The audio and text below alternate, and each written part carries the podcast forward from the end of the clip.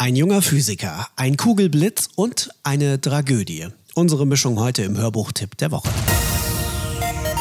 Gemeinsam mit seinen Eltern sitzt Chen an einem geschmückten Tisch und feiert seinen 14. Geburtstag, während draußen ein heftiges Gewitter tobt. In diesem Moment drang er durch die Wand ins Zimmer ein, gleich neben einem Ölgemälde, das eine Orgie griechischer Götter zeigte, so als wäre er ein Gespenst, das dem Bild entsprungen war.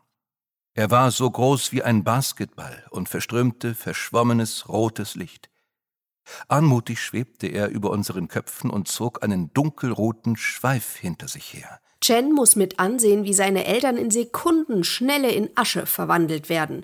Wie durch ein Wunder überlebt er nahezu unverletzt. Ich spürte, dass mit mir irgendetwas nicht stimmte.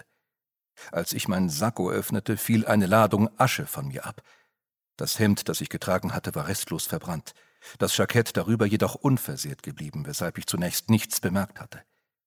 Als ich die Sakkotaschen befühlte, verbrannte ich mir die Hand, denn mein PDA war zu einem glühend heißen Plastikklumpen geschmolzen. Dies musste ein Traum sein.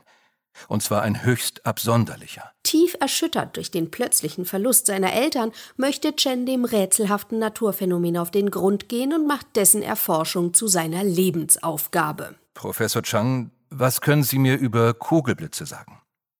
Changs Hände verharrten und er blickte auf. Doch nicht zu mir, sondern zur Abendsonne, als wäre sie der Gegenstand meiner Frage gewesen. Was wollen Sie wissen? erwiderte er nach einigen Sekunden. Alles.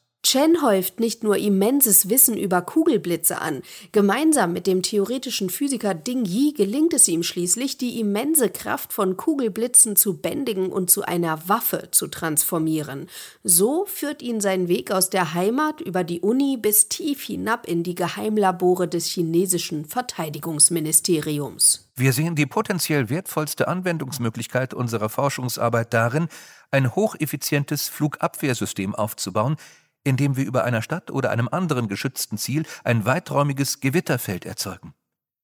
Sobald ein feindliches Fluggerät in dieses Feld eindringen würde, zöge es die Blitze auf sich. Doch damit wird Chen vor eine schwere Entscheidung gestellt. Wem gilt seine Loyalität? Seinen Auftraggebern im Ministerium oder allein der Wissenschaft? Kugelblitz, eine wirklich gute Sci-Fi-Geschichte, die bis zur letzten Sekunde spannend bleibt. Ihr kriegt sie zu hören jetzt bei Audible.